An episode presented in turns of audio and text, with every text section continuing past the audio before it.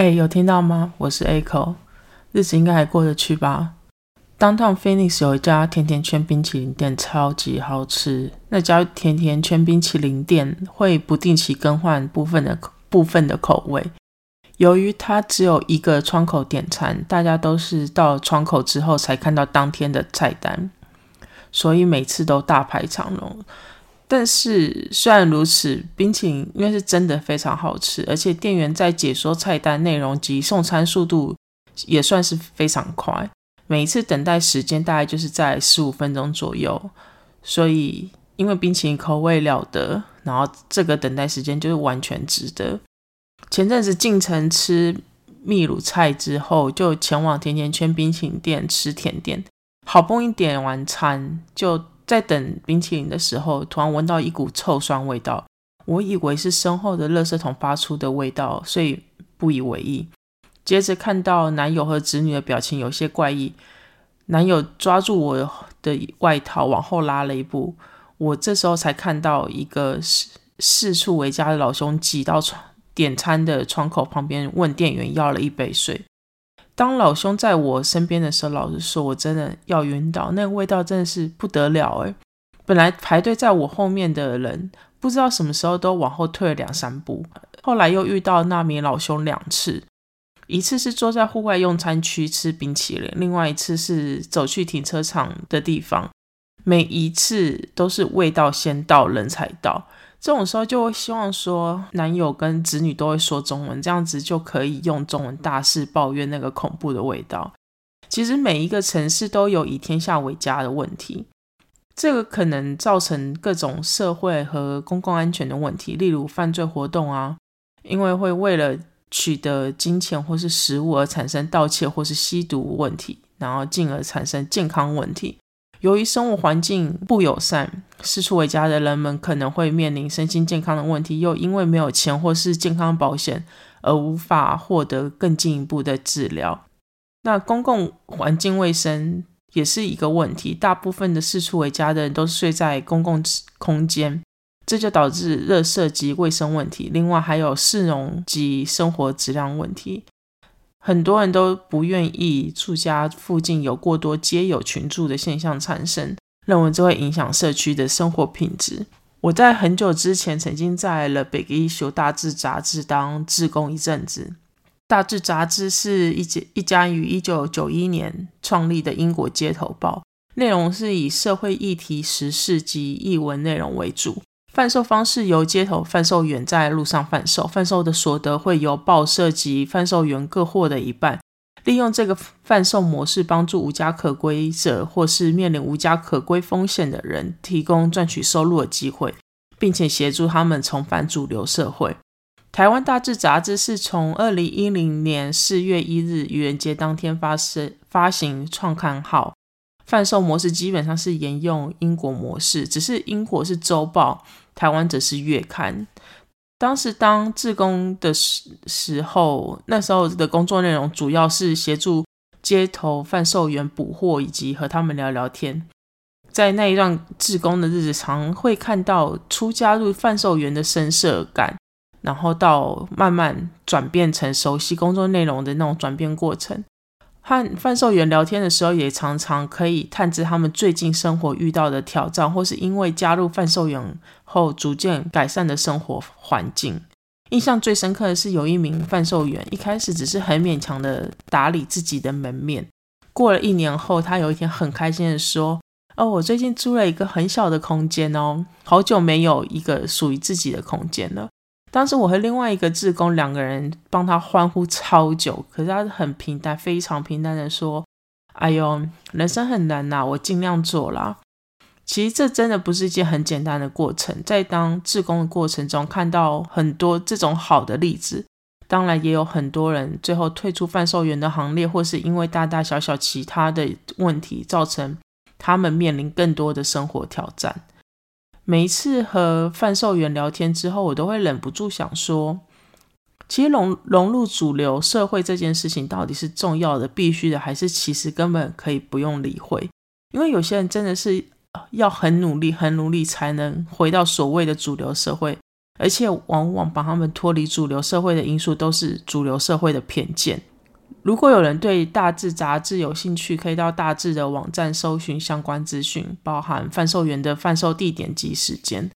我自己是蛮喜欢大志杂志的内容，杂志的内容也是有一定的水准。尽管我了解街友议题是各大城市无法摆脱的挑战，我第一次去英国和法国的时候，还是被大批的街友震撼到。在法国，很多街友都拥有一只狗。我本来是想说。狗可以提供人们陪伴感啊和安全感，对于街友来说可能会是一个很强力的精神及情感支持。另外，人们看到狗可能也会更愿意提供街友些许金钱支持。有一天和住在法国的朋友聊天，聊到这件事情，他默默的说：“啊，那才不是因为什么情感支持，只是因为每个月政府会给养狗的街友大约一百欧元到一百五十欧元的补助。”这对街友来说，就是真的是不无小补。养一条狗是一个月也不会花到这么多钱。那当街友当然就乐意和狗一起生活。对于政府来说，如果街友愿意和狗生活，可能会减少犯罪或是流浪狗问题。而且街友为了拿补助，也会和政府登记街友身份领补助，算是一举多得的政策。我不确定现在的政策是不是还是这样子，但是。这个政策听下来，感觉真的算是非常聪明的一个方法，一次解决了非常多的问题。在美国，有些人就是很典型的街友，没有固定工作，以拾荒乞讨为生，往往都是之前生活中遇到一些什么困难，而自己一时无法跨越过去，最终最终失去一切，不得不成为街友。有些人则是偶尔会打零工，但是因为个人生活习惯或是兴趣，导致自己无法负担房租费用。与其把钱拿去租房子，还不如拿去 happy happy 来的实际一点。也有一些人不算是街友，基本上车子就他们固定的住所，他们大部分的时间都住住在车上，可能有固定的工作，或是以 Uber 或是外送餐饮为生。美国的街友问题可能比其他国家或是地区更为严重一点点。除了房租过于昂贵、贫富差距过大等经济因素之外，心理健康和药物泛滥问题都是让美国街友问题更为复杂的因素。人生中总是会碰到大大小小的挑战，当心理不够强壮去面对那些挑战，或是人们的眼光，导致精神失去支柱。放弃面对挑战的勇气，最终沉溺于药物或是酒精，这可能让状况就水雪上加霜，进而失去家人和朋友的支持，最后就导致失去一切，成为监友。当然，除了这些问题之外，还有家里家庭暴力问题呀，或是健康问题。有些人受到父母或是另外一半的暴力威胁。这可能导致他们失去对人们的信任，或是不知道怎么求助，所以放弃一切，独自在生活过在街上过生活。美国的医疗费用过高，也有可能造成人们负担过大的医疗费用，导致经济问题，或是延误治疗时机，最终造成残疾而失去工作等恶性循环。在某种程度上，我认为事出必有因，在主流社会生活到被主流社会驱逐的过程中。一定是一点一滴的转变着，在这个过程中，一定有很多个关卡是可以改变最终结果的。很有可能是接受某些人的协助，或是一个小小的转念思考，就会让这一切都变得不同。这绝对不是一朝一夕就能转变一切的事情。我部分同意“可怜之人必有可恨之处”，但是我也认为社会有时候过度冷漠也是这个因素的推手。这个礼拜看了一部 Netflix 的纪录片《The Handchain Wielding Hitchhiker》，中文片名是《斧头英雄的不归路》。故事主角是凯，他是自我选择成为四处为家的人。他不认为这是 homeless，他称他的状况是 home free。在二零一三年二月，他在路上招揽了一辆车搭便车。搭乘的过程中，驾驶人跟凯说，他曾经去 Virgin Island 出差的过程中，强奸了一名十四岁的少女。随后，驾驶人在驾驶的时候不慎撞到一名工人，凯立即下车帮助被撞伤的工人，驾驶人则留在车上。后来，一名旁观的护理师加入救援行动时，驾驶人下车并且攻击那名护理师。凯感觉那名护理师的生命受到威胁，并且认为驾驶人能轻易折断女子的脖子，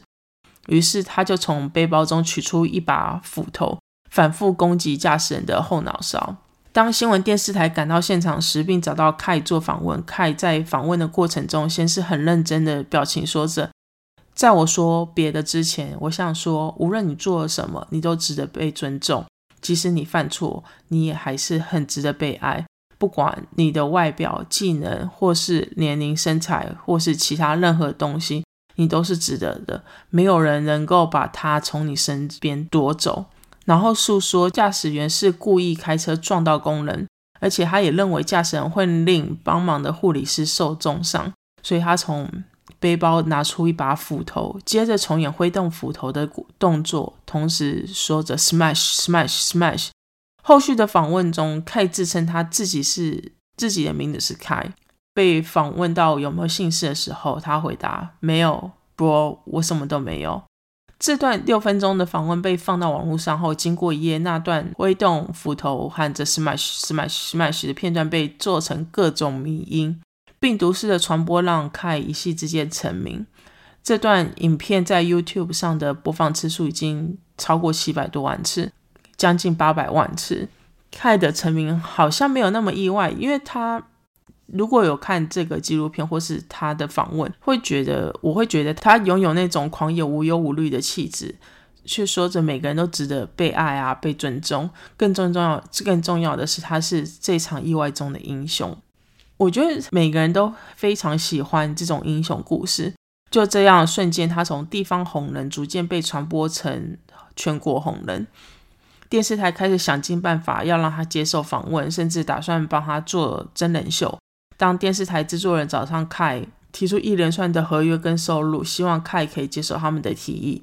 凯在听完一秒钟几十万上下的收入内容后，说了一句：“好吧，那我要去旧金山抽大麻了。”最终，电视台制作人答应给他一大一车的大麻，让凯答应上 Jimmy Kimmel Live。上了 Jimmy Kimmel Live 之后，这让凯的名字更是在全美疯狂传播。然而，到了五月。New Jersey 警察宣称凯有谋杀嫌疑，希望民众协助指认以及提供相关的线索，帮助警察逮捕他。这段纪录片的前半段让我一直想起那些与四处为家人的对话，他们总有一些因素让他们选择了现在的方式过活。其实有些人还蛮引以为乐的。随着纪录片的前进，对凯的感觉逐渐转化成同情。诧异，最后无感。我看到最后，我真的就觉得，哎，这就是人生啊！好了，今天就到这边吧，有点短，我知道，因为我觉得议题有点沉重，就不讲太长了。今天就到讲到这边，如果有任何想法建议，可以留言或者私信和我说。谢谢大家，下次聊，拜拜。